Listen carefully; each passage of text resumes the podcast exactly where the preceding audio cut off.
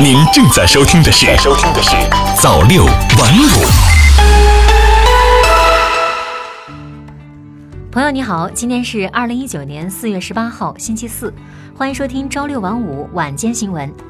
首先，一起来关注今天的要闻：国家安全机关公布三起境外网络攻击窃密案件。新华社北京四月十八号电。随着我国综合国力和国际地位显著提升，境外间谍情报机关将我国作为主要的目标，日益将网络攻击窃密作为其情报窃密的主要方式之一。国家安全机关正在持续地加大对境外间谍情报机关网络攻击窃密的打击力度，有效控制境外间谍情报机关对我国网络攻击窃密造成的危害。近日，国家安全机关发布了三起破获的境外间谍情报机关对我国实施的网络攻击窃密案件，旨在进一步提高全社会网络安全意识，筑牢信息安全防线。中央纪委国家监委一季度处分省部级干部十人。二零一九年第一季度，全国纪检监察机关共接受信访举报七十五点二万件次，处理问题线索三十六点四万件。谈话函询七点二万件次，立案十三点八万件，处分十一点七万人，处分省部级干部十人，厅局级干部零点一万人，县处级干部零点六万人，乡科级干部一点七万人，一般干部二点一万人，农村企业等其他人员七点三万人。全国三甲医院均开展远程医疗，覆盖所有贫困县县医院。近年来，随着国家加大对基层卫生事业的投入和远程医疗体系的拓展，互联网加医疗惠及越来越多的群众。去年九月份，《互联网诊疗管理办法》等三份互联网医疗领域文件发布实施，互联网诊疗行为得到了进一步的规范。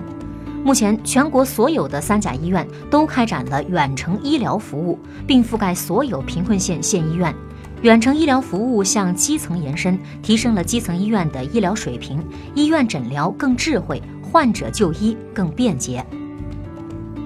国务院安委办挂牌督办三十三家文物建筑等火灾隐患单位。国务院安委会办公室近日印发通知，对中国人民大学老校区、天津天尊阁、河北唐山博物馆等三十三家博物馆和文物建筑重大火灾隐患单位实施挂牌督办。对因工作不到位、措施不落实导致发生火灾的，将严肃追究责任。银保监会最新回应，要求奔驰在全国范围排查经销商违规收费。银保监会有关负责人表示，已经要求奔驰汽车金融公司在全国范围内对其经销商是否存在类似违法违规收费问题进行排查。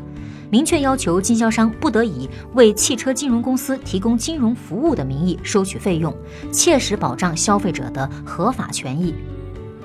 接下来再来关注全国新闻。统计局，一季度全国规模以上工业增加值同比增长百分之六点五。国家统计局公布数据显示，三月份规模以上工业增加值同比增长百分之八点五，比一到二月份加快三点二个百分点。其中新产品快速增长，一季度移动通信基站设备、城市轨道车辆、新能源汽车、太阳能电池产量同比分别增长百分之一百五十三点七、百分之五十四点一、百分之四十八点二和百分之十八点二。统计局回应房价上涨，目前全国房价总体平稳。三月份七十城房价显示，有六十五城新建商品住宅价格环比上涨。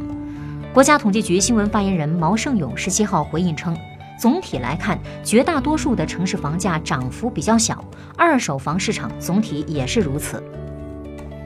生态环境部今年前两月环境行政处罚金额近十二亿。生态环境部十七号通报今年一月份到二月份环境行政处罚案件与环境保护法配套办法的执行情况，全国共下达处罚决定书一万四千八百七十份。罚款金额为十一点九二亿元，案件平均罚款金额八点零二万元。全国共查处五类案件一千八百九十九件，其中按日连续处罚案件四十七件，罚款金额五千九百三十四点零四万元。查封扣押案件一千一百一十二件，限产停产案件二百二十一件，移送行政拘留三百八十四起，移送涉嫌环境污染犯罪案件一百三十五件。国企混改步入新阶段，第四批名单敲定。经济参考报消息，国务院国资委有关负责人日前表示，今年将加大力度，在国有资本投资运营公司、世界一流示范企业、双百企业里积极推进混合所有制改革。目前，多家央企明确了混改计划，中铝集团已经上报了改革方案。农业农村部下半年猪价同比或涨七成。农业农村部新闻办公室四月十七号召开新闻发布会，记者从发布会上了解到，下半年猪肉价格同比涨幅可能超过百分之七十，创历史新高。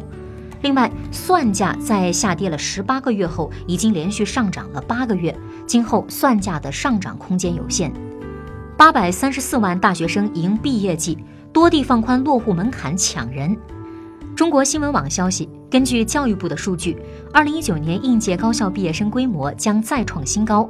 从国家到地方层面都出台了配套政策，比如提供求职创业补贴、严禁就业歧视、放宽落户条件等等，一系列的举措将为毕业生踏出校门保驾护航。中国联通首批五 G 手机全部到位，十二个品牌共十五款。中国联通在其官方微博宣布，首批 5G 手机共十二个品牌，十五款 5G 手机及 5G CPE，包括 OPPO、vivo、华为、小米、中兴、努比亚等。接下来再来关注地方新闻，江苏推出三十项措施，持续优化营商环境。新华日报消息。江苏省日前出台政策，深化放管服改革，实现全省不见面审批事项三级六同，实现企业开办申请一表填报，实现交易、缴税、登记、水电气过户、银行贷款等全流程一窗办理等。河北设区市行政区域及雄安禁止新建煤电钢铁项目。新华网消息。河北省日前提出，全省各设区市行政区域及雄安新区、定州新级行政区域严禁新建、扩建热电联产及等量代替之外的煤电项目，禁止新建、扩建异地搬迁之外的新增产能的钢铁、水泥、平板玻璃、石化项目和三十五征吨以下的燃煤锅炉等。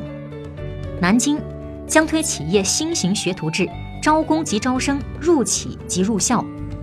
南京日报消息，南京市今年将创新技能人才培养模式，企业将代替学校成为技能人才培养的主力军。与企业签订一年以上劳动合同的技能岗位新招用和转岗等人员，可以在工作的同时参加系统的、有针对性的专业知识学习和相关的技能培训。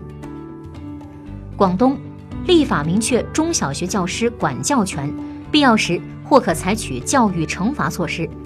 澎湃新闻消息，近日公布的广东省学校安全条例提出，中小学教师对学生上课期间不专心听课、不能完成作业或者作业不符合要求、不遵守上课纪律等行为，可以采取一定的教育惩罚措施。辽宁乡村一线教师任中级职务满十年可直聘副高。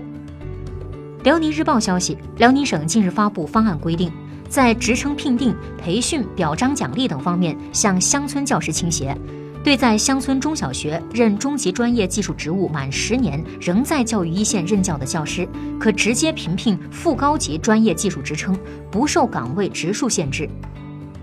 河南七月起将全面启动医保按病种付费。郑州日报消息，河南省今年将加速推进基本医疗保险支付方式改革。七月底前选择不低于一百个病种，全面启动按病种付费；十一月底前实现在基层医疗机构推行门诊统筹，按人头付费。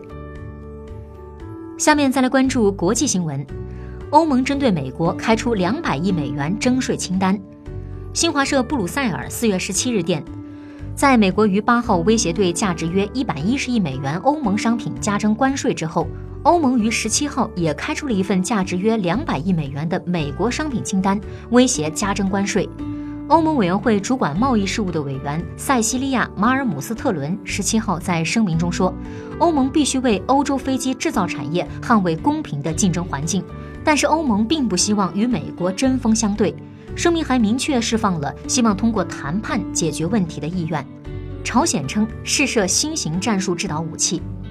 新华社平壤四月十八日电，据朝中社十八号报道，朝鲜最高领导人金正恩十七号观摩并指导了国防科学院进行的新型战术制导武器试射。通过试射，该武器的设计指标得到验证。金正恩对试射结果表示满意。德国二月份货物进出口额环比大幅下降。德国联邦统计局发布数据显示，经季节因素调整后，二月份德国实现货物进出口总额一千九百九十七亿欧元，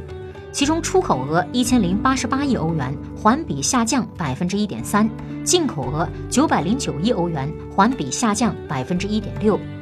印尼总统选举，现任总统佐科得票率过半，优势明显。印度尼西亚十七号举行总统选举，多家民意调查机构当天下午发布快速计票结果，能够基本反映最终的得票率，显示现任总统佐科维多多得票过半，比竞争对手普拉博奥苏比安托多出十多个百分点。标准普尔世界最大银行排行榜前四位都来自中国。美国标准普尔全球市场情报公司发布数据显示，中国四大银行的总资产在二零一八年增长了百分之一，达到十三点八万亿美元。排名第一的是中国工商银行，资产规模超过四万亿美元，相当于花旗银行和富国银行资产的总和。摩根大通银行和美国银行跻身前十。二零一九全球空气报告，死于空气污染人数超过交通意外。